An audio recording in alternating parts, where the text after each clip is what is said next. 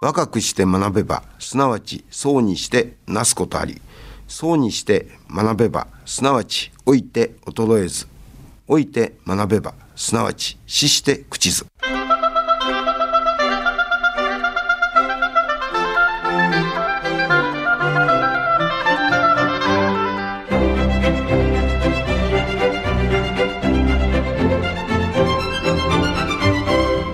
兵庫ラジオカレッジ今朝の川柳。熱中症負けてなるかと意欲出し。熱中症負けてなるかと意欲出し。近成幸の。心意気がよく伝わってきます。でも無理はしないでくださいね。まだまだ熱中症への注意は必要です。朝夕の涼しい時間帯を選ぶとかこまめに水分を取ることも大切です。あまり根を詰めすぎずぼちぼちとなさってください。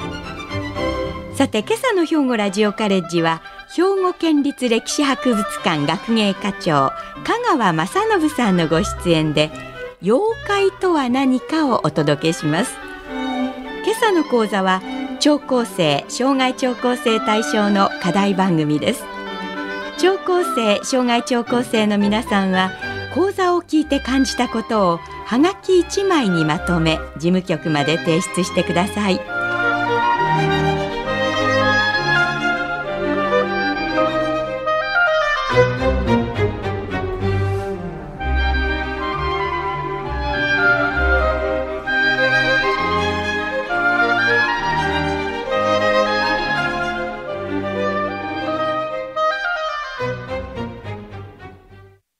おはようございます。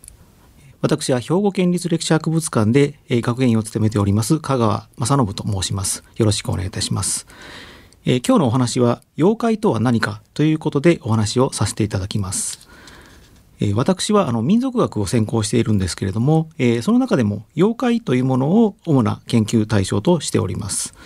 で妖怪といえばですね最近あの若い人の間で、えー漫画とかまあ、アニメとか、まあ、そういったものの中にあの登場することが多いものなんですけれども、えーまあ、様々な姿をした、えーまあ、怖い、あのキャラクターとして描かれておりますけれども、えーまさにこういうあの一つ一種のキャラクターとして、えー若い人たちなんかはあの妖怪を受け取っているようです。でこれがあの、ま、漫画とかアニメとかで、まあ、大変人気なんですけどもその中でもあの水木しげるという漫画家の書いた作品「えー、とゲゲゲの鬼太郎」という作品がございますけれども、えーその中で、えー妖怪というのは大変人気になっておりますけれども、まあ、こうしたあの漫画アニメを通じて、えー今の多くの日本人が妖怪というものにあの親しんでいるということが言えるかなと思うんですけどもただですね、えー、と私あの妖怪というものを、まあ、学術的に研究している人間なんですけども、まあ、そういった立場の、えーものから、えー見ていくとですね、あのー実は妖怪ということで、まあ、多くの方が思い込んでいる、まあ、イメージというのがですね実はあのかなり実際とは違うものだということにあの気づきました。で、えーその中でも最大のものがですね、まあ、先ほどから、あのー繰り返しておりますけれども、えー今の若い人たちは、まあ、妖怪というものを、まあ、一種のキャラクター、まあ、あの例えばゆるキャラのようなものを想像していただければいいかなと思うんですけども、えー何か決まった姿形があって名前があって、えーそれぞれの特徴というものがあってでそういったものを我々はキャラクターというふうに呼んで、まあ、親しんでいるわけなんですけれども、まあ、そういった一種のキャラクターまああのなんて言いますかねあの動物とか昆虫とか、まあ、そういったものにも近いのかなとも思うんですけどもそういったものとして、えー妖怪というものを捉えている方が多いかなというふうに思うんですけれども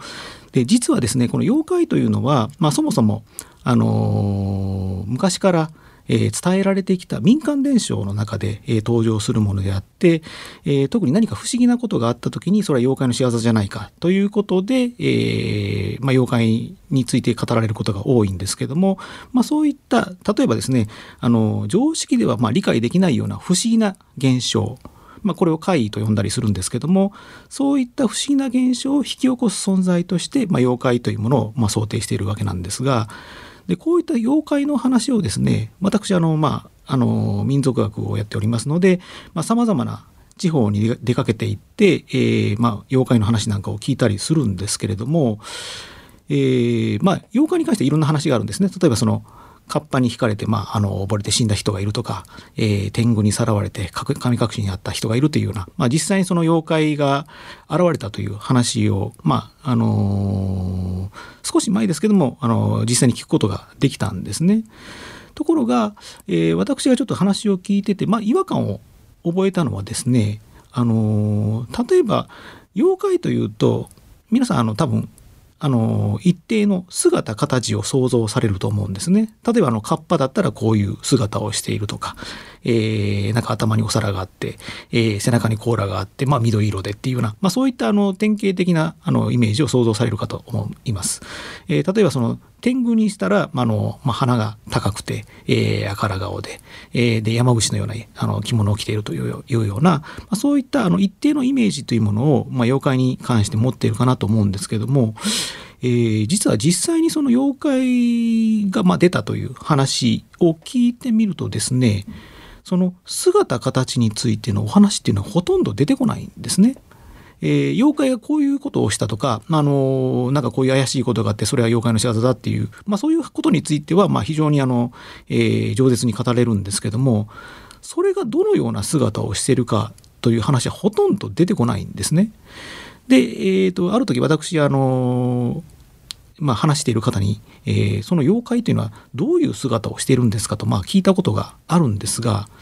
大体ほとんど答えられないんですね。いやそんなこと考えたこともないっていうような形のあの反応をされるんですね。でこの時に私はやっぱりその、えーまあ、今イメージとして流通している妖怪とその実際の民間伝承の中の妖怪というものが実は全く違うものだということに気がついたんですね。つまり、えー、民間伝承として語られる妖怪というのはあのいわゆるキャラクターではないんだということに、まあ、その時初めて気がついたわけです。でキャラクターではないというのはどういうことかというと要するにキャラクターというのは先ほどから申しているようにあの一定の姿形を持っていて、えー、名前があってで、まあ、あのある特徴を持っているというような、まあ、そういうものとして、えー、想像されてるかと思うんですけれども。あのまあ、特に姿形に関しては民間伝承の妖怪というのはほとんど伝わっていないことが多いんですね。えー、一例を挙げますと、えー、これ水木しげるのあの「ゲゲの鬼太郎」という漫画の中にも、まあ、漫画であったりアニメであったりしますけれども、えー、そういった作品の中にですねあの砂かけババアという妖怪が出てきます。でこの砂かけババアという妖怪はこれ実際にあの民間伝承の中で語られている妖怪で、えー、これ柳田国夫の「妖怪談義」という本の中にも出てくるんですけれどもあのおそらく水木しげるはこの柳田国夫の「妖怪談義」という本をもとにこの砂かけババアという妖怪を、まあ、自分の漫画の作品のキャラクターとして登場させてるんだと思うんですが、えー、実を言いますとこの砂掛けババアという妖怪、えー、これあの兵庫県を含めたあの摂津の国に、まあ、特徴的な妖怪なんですね。えー、摂津の国ですからだから大阪とか兵庫に多い妖怪でして、えー、兵庫県下だと例えばその西宮であるとか、えー、伊丹であるとか尼、えー、崎であるとか、まあ、要するに摂津昔の摂津の国に、えー、属しているようなそういった地域に伝承されている妖怪なんですけれども、まあ、どういった妖怪かと言いますと、えー、これは夜道を歩いているとですねあの頭の上から砂をバッとあのいきなりかけられるっていうことがあります。まあそういう不思議なことがあるんですね。であの誰だと思って、まあ、上を見上げてみても、まあ、誰もいないと。であの誰もいないのに要するに砂をかけられたっていう、まあ、怪しいことだけが起こったわけであって、まあ、非常にこれ怖い、えー、不気味だっていうことででそれは実は、えー、砂かけババアという妖怪の仕業だというふうな、まあ、言われるわけなんですけどもただですねこの砂かけババアというまあババアあのだからおばあさんの姿をしているんだろうというふうにまあみんな思うわけですよね。で、えーと、実際にあの水木しげるは「ゲゲゲの鬼太郎」というその作品の中でこの砂かけババアという妖怪を、えー、まあ、おばあさんの姿で描いているわけなんですけども実はですねこの柳田国夫の妖怪談義の中でこの砂かけババアというのが、えー、触れられているというふうなお話をしましたけれども柳田国夫もこれが書いているんですが砂かけババアと言いながら実は誰も姿を見たことがないというふうに、まあ、柳田も書いているんですね。誰も姿を見たことがないのにあのおばあさんだっていうふうに言ってるまあそれも不思議なんですけども、えー、とにかく姿形がないものなんですね。あの砂掛ババアという名前がついているからあのおばあさんの姿で想像してしまうんですけれども、えーと、実は姿形については一切伝承が伝わってないんです。強いて言えばですねこの砂掛ババア実はタヌキだっていう話があってまあタヌキの姿をしているんだろうと思うんですけどもそもそもよくよくよく考えてみるとですね姿形があるっていうのはおかしいんです。なぜおかしいかと言いますと、えー、先ほども言いましたけどもこれ夜道を歩いていて上から砂が降ってくる。でパッと上を見ても誰もいない。誰もいない何もいないのに砂をかけられてる。それが怖いあの不思議だっていうわけなんですけれどももし例えばですねあの砂がバーッとかけられた時に上を見上げてそこに誰かいたとしましょう。まあそれはそれで怖いんですけれどもただ原因ははっきりしてるわけですね。その人がかけてるんですね。これ実はあの怖いかもしれないんですけど不思議ではないんですね。あのまあその人がやっていることなのであのまあ十分あり得る話なんですがこの砂かけババの不思議なところは上を見上げても誰もいないのに砂をかけられたっていうことだけが起こっている。だから不思議なんですね。でこういう不思議な現象が起こったからそれは、えー、砂かけババアという妖怪のせいだっていうふうになるんですけども要するに誰かがそこにいて砂をかけるんだったらもうそれで話終わりなんですね。妖怪の話じゃないんです。あの怖いかもしれないんですけれどもそれは不思議な話ではなく、まあ、その人が砂をかけているっていうだけの話なんですね。だから本来こういった妖怪というのは姿形があるっていうことの方がおかしいんですあの姿形が見えないから怖いんであって、まあ、それだからこそ妖怪なんですねでそう考えるとこの姿形がある妖怪っていうのは本来の民間伝承とはまあ違うあの形の、まあ、妖怪の在り方だっていうことがわかるわけです。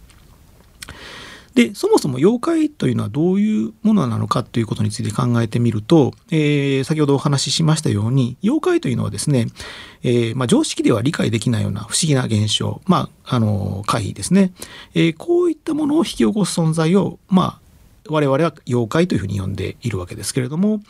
この常識では理解できない不思議な現象というのはですね実はまああのこれ理由と言いますかねあの仕組みは全然わからないんですけども実際にこれ時々本当に起こったりするんですね。あのでおそらく、まあ、砂かけババアのような話がありますけれども、えー、例えば夜道を歩いていて上から砂をかけられたりとか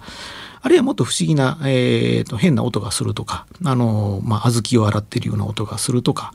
えー、あるいはその、誰もいないはずなのに、まあ、火の玉が見えるとか、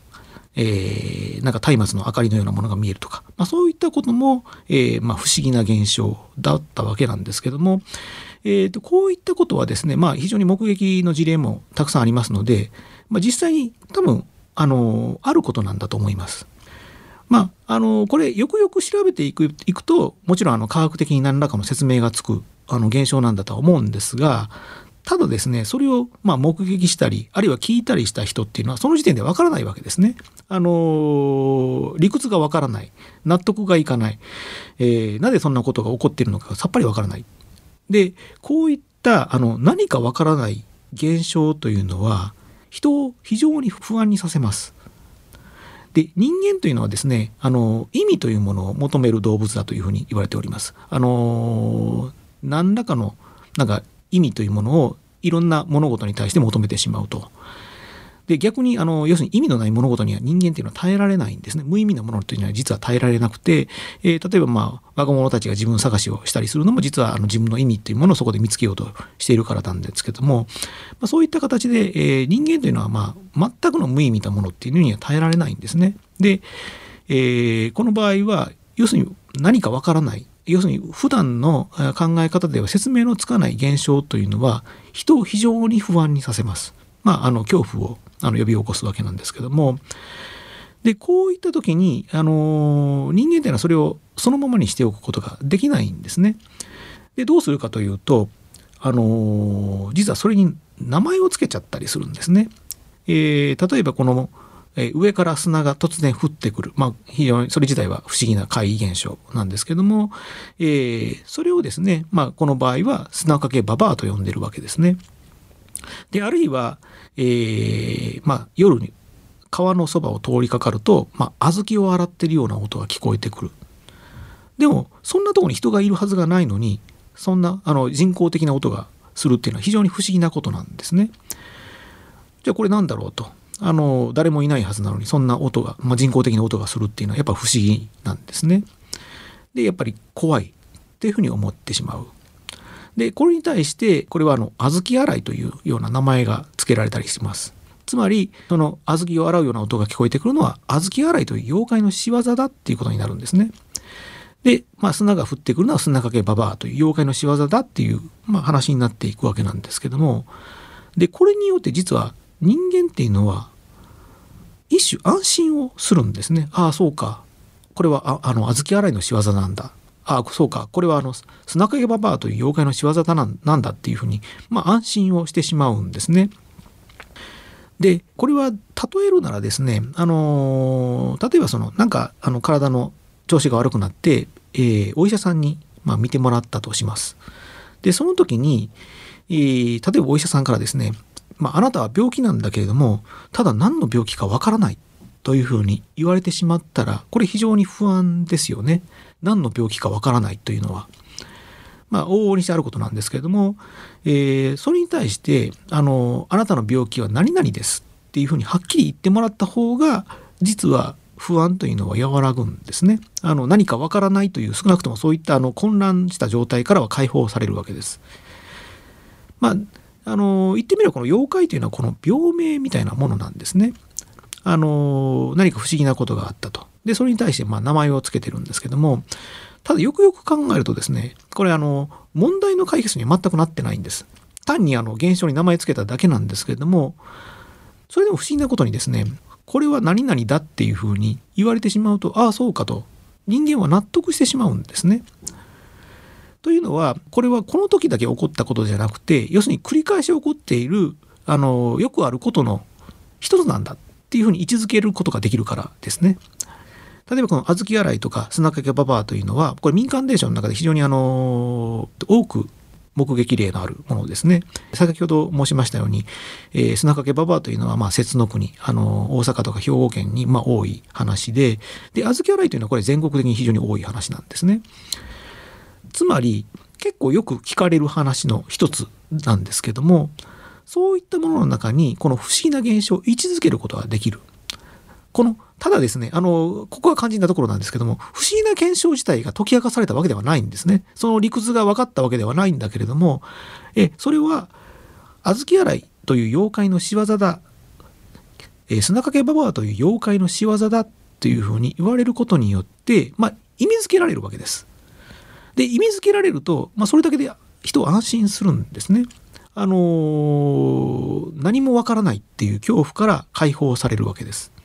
で実はもともとの妖怪というのはこういった役割があったんだというふうに考えることができるわけです。つまり常識では説明できないようなあそういった不可思議な現象をに何か意味を与える、まあ、説明するというふうに言うこともできるかと思うんですけども、えー、そういったものとしてこの妖怪というものは、まあ、人間に必要とされたのかなというふうに考えることができるわけですね。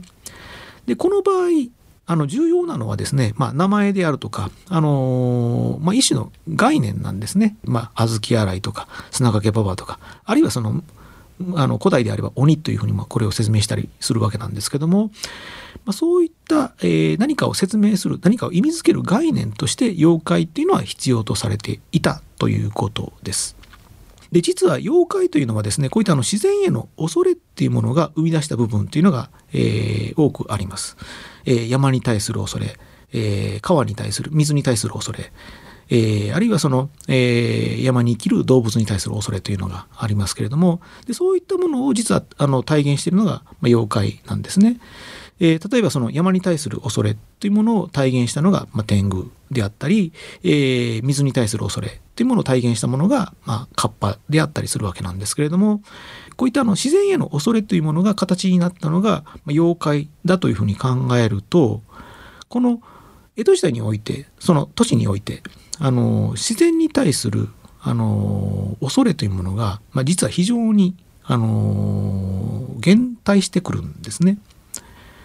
つまりあの江戸の都市の人たちというのは、まあ、自然から切り離されたところで生活をしているわけなんですけどもだからあの直接自然に対する恩恵というのを感じることもなくそれとともに、まあ、自然への恐れっていうのをが薄らいでいくわけですね。でそうするとですね自然と結びついていた、えー、妖怪に対する恐れっていうのも薄くなっていくわけです。で加えてですね、まあ、江戸時代にはあの、まあ、人は万物の霊というふうに言いますけれども、えー、人間こそが自然界の中で最も優れたものだっていうふうに考えるんですね。で妖怪っていうのはあれは狐や狸なんだっていうふうに、ま、考えてしまうわけです。狐や狸というのは動物ですね。動物っていうのは要するに人間よりも、まあ、位の低いものといいますか、あの、劣等のものだっていうふうにま考えて、つまり妖怪っていうのは人間よりも下の存在なんだと。人間の力には負ける存在なんだっていうふうにま考える、まあ、そういった考え方が、まあ、江戸時代には現れてくるわけなんですけども、でそういったことの中で、まあ、妖怪に対する恐れというものが失われていくわけなんです。でその結果どうなったかと言いますと、あのー、まあ、明治以降の人たちはですね、まあ、妖怪っていうものはそんなものは存在しないんだっていうことで、まあ、捨て去っていくわけなんですが江戸時代の人はですね、あのー、妖怪っていうのはいないんだけれどもまあ、いないんだけれどもなんかそれだとあのつまらないから妖怪っていうのを作って楽しもうっていうことで実は妖怪を娯楽の題材にしちゃうんですね。さまざまな妖怪を題材にした娯楽というのが実は江戸時代にたくさん生み出されます。と一つには歌舞伎もその一つですね。あの四谷怪談あの東海道四谷怪談というあの演目がございますけれどもこれも言ってみれば恐怖を娯楽にした、えー、ものなんですね。そういったあの歌舞伎の中で妖怪幽霊の類が扱われてみたりあるいはその草草子という、あのー、まあ、庶民向けの読み物ですねでそういったものの中で、え、妖怪っていうものが扱われることもあったりであるいはですねそれこそ、あのー、妖怪を題材にしたおもちゃというものが作られたりもします。えー、まあ、すごろくであるとか、カルタであるとか、まあ、そういったものの中で、えー、妖怪というものが扱われて、で、この時にですね、実はあの、子供が結構江戸時代の子供も妖怪好きだったんですね。まあ現在の子供も非常に妖怪好きなんですけれども、えー、実は子供向けのそういったおもちゃの中で妖怪っていうのがたくさんあの題材として使われるようになります。つまり子供にとって妖怪っていうのはもうあの遊び相手だったんですね。これは江戸時代、えー、も現代も同じなんですけれども、えー、こういったあの妖怪を楽しむ感性というのが実は江戸時代になって、えー、現れてくるわけなんですけれども、まあ、それはあのえー、自然への恐れというものと、えー、結びついているわけなんですがでもう一つあの、えー、この当時あの本草学と言いますけれどもあの、まあ、今で言えばま、生物学のようなものなんでしょうか。この自然界に存在する動植物であるとか、えあるいはその鉱物、ま、そういったものを研究する学問なんですけどもこの本草学というのがですね、えー、実はこの、えー、八代将軍吉宗の、まあ、享保の改革というのはございましたけれどもこの享保の改革の中で、えー、食産工業というのが、まあ、非常にあの目指されるわけなんですが、えー、食産工業のためにはですね領内にどんな産物があるのかっていうのを調査しなきゃいけないんですね。でこんな産物があるんで、まあ、こういった産物を、えー、の栽培を、まあ、推奨して、えー、このあの領内の名物にしようっていうような、まあ、そういった、えー、発想から、えー、例えばその物産のあの産産物の、えー、調査が進んだりするんですけどもでそういった中でこの本草学、えー、動植物とか鉱物とかを調べる学問っていうのが発展するんですがでそういったものの中で実はあの妖怪というものも、えー、言ってみれば本草学的なこういった思考の対象になっていくんですね。まあ、今で言えば動物図鑑とか植物図鑑とかあるいはその昆虫図鑑恐竜図鑑みたいなものを、ま、作るような、まあ、そういった感性だと考えていただければと思うんですけどもでその中で妖怪というものも、まあ、例えば例えば動物とか昆虫とか、まあ、あるいは恐竜、まあ、そういったもののようにこんな姿をしててこんな名前があってでこんな特性があるんだっていう風な形で、えー、認識されるようになっていくんですね。つまりただの動物とかまあ、恐竜とか昆虫とか、まあ、そういったものと似たような存在になってしまうということなんですけどもでこの先ほど言ったように、えー、決まった姿があって決まった名前があって決まった性質があるっていうのはまさにこれキャラクターなんですね。でこういった江戸時代に現れたえー、妖怪に対する考え方というのが実はあのー、現在も続いていてでそれが現代の、えー、ゲームであるとか漫画であるとかえー、アニメであるとか、まあ、そういったものに受け継がれているということなんですね。まああの現代の我々はですねむしろその江戸時代以降の妖怪観の中で生きているので、あのまあ、本来の妖怪の在り方っていうのはどんどんどんどんあの失われていくわけなんですけどもおそらくは別の何かがその、えー、妖怪の役割を果たしてるんだなというふうには考えております。えーまあ、現代においてその幽霊とか、まあ、霊の仕業っていうのがありますけれども、まあ、そういったものがいまだにあの階段の中で、え、ささやかれたりするのも、まあ、その一環かなというふうには考えております。えーと、今日は妖怪とは何かということで、えーと、民間伝承における妖怪の在り方と,、えーと、現代における妖怪の在り方の違いというものに、まあ、注目して、えー、お話をさせていただきました、えー、どうもありがとうございました今朝の兵庫県立歴史博物館学芸課長香川正信先生のお話いかがでしたでしょうか？妖怪と聞けばテレビっ子だった私などはすぐにゲゲゲの鬼太郎や妖怪人間ベムを連想してしまいました。皆さんはどのような妖怪を思い浮かべられましたか？さて、先生がお話しされたように、妖怪は不思議な出来事の理由付けや自らを納得させるために妖怪の仕業にしてきたものが民間伝承として継承されてきたようです。もともと姿形がなかったものが江戸時代に起こった妖怪ブームで形作られそして皆さんもよくご存知の漫画家の水木しげるさんの作品により妖怪がビジュアル化キャラクター化されていきました登場する妖怪たちは人間に危害を与える怖い存在のように扱われますが実は人間の心の中に潜み人間のエゴや限りない欲望をいさめるものであったりするのではないでしょうか。妖怪とは何か、人間はなぜ妖怪を必要としてきたのかということが少しだけですが分かったような気がしました。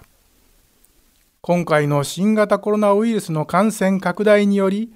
一躍有名になった妖怪アマビエ。私も今回初めて知った妖怪でした。江戸時代に熊本の海に現れ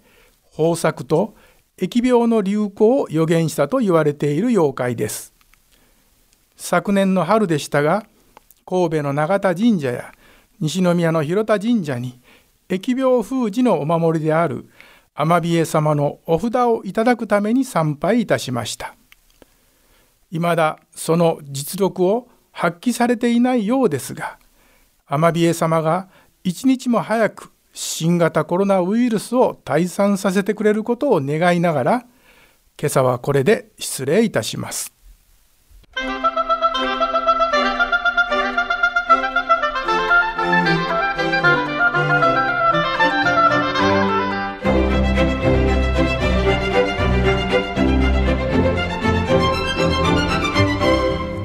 庫ラジオカレッジ。今朝は妖怪とは何かを兵庫ラジオカレッジの大川真澄学科主任の案内でお届けしました。来週は講談師極道南海さんで兵庫偉人伝講談渋沢栄一物語を予定しています。この番組は兵庫県生きがい創造協会の提供。公益財団法人井上記念会の協賛でお送りしました。